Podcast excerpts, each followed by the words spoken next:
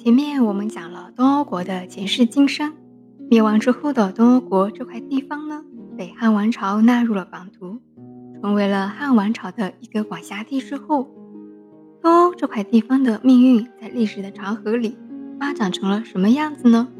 不惑在这里先卖一个关子，接下去的几集里，不惑先和大家来讲一讲温州一些比较重要的遗址和一些隶属新石器时代。到东欧国灭亡的这段时期里，一些比较重要的文物。温州呢有不少的遗址，其中有三个比较典型的遗址，分别是距今五千年的乐清白石遗址，距今四千年的鹿城曹湾山遗址，和距今三千五百年到四千年的瑞安山前山遗址。今天我们先来讲讲乐清的白石遗址。和大家说乐清白石遗址之前呢，先和大家简单的介绍下乐清。乐清正确的读法是乐清，音乐的乐。为什么要强调乐清的读音呢？因为有百分之九十的外地朋友会把乐清读成乐清。包括《天天向上》这档节目，在有一期做温州文化的节目时，在片头的宣传片里。公然将乐清读成了乐清，节目组没有做好功课哦。乐清呢，本来是温州的一个县，在九三年的时候变成了一个县级市，由温州市代管。乐清呢，也是电器之都，非常著名的正泰集团就是乐清的，神舟飞船上的很多零部件。就是正泰集团负责制造生产的。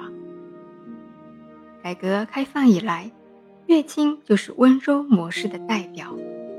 乐清的旅游景点名气也很大，像很多仙侠剧的取景地，就是在乐清的著名五 A 风景区雁荡山取景的。著名的南怀瑾先生也是温州乐清人。关于乐清的情况呢，就简单的介绍到这里。接下来和大家正式说说乐清白石遗址。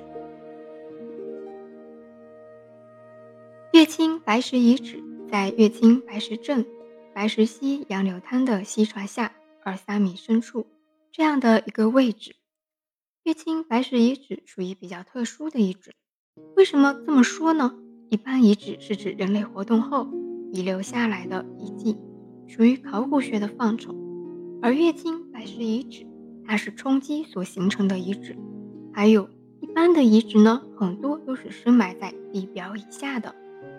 但是乐清的白石遗址是在溪床下，而且深度只有两三米，所以说它比较特殊。乐清白石遗址陆陆续续在一九八二到一九八六年这段时间里，出土了将近两百多件的文物。文物跨越的时代非常的大，从新石器时代一直到战国都有，所以一些文物都已经有五千岁了。出土的文物覆盖的种类也非常的多，有古动物们的牙齿、骨骼等。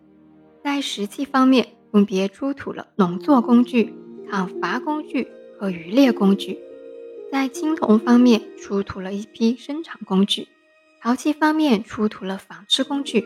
还出土了一些玉器和礼器，这些出土的文物制作精美，打磨技艺高超。一些需要穿孔的石器打磨得非常光滑。经过考据，这些出土的文物受到了河姆渡文化和梁祝文化的影响。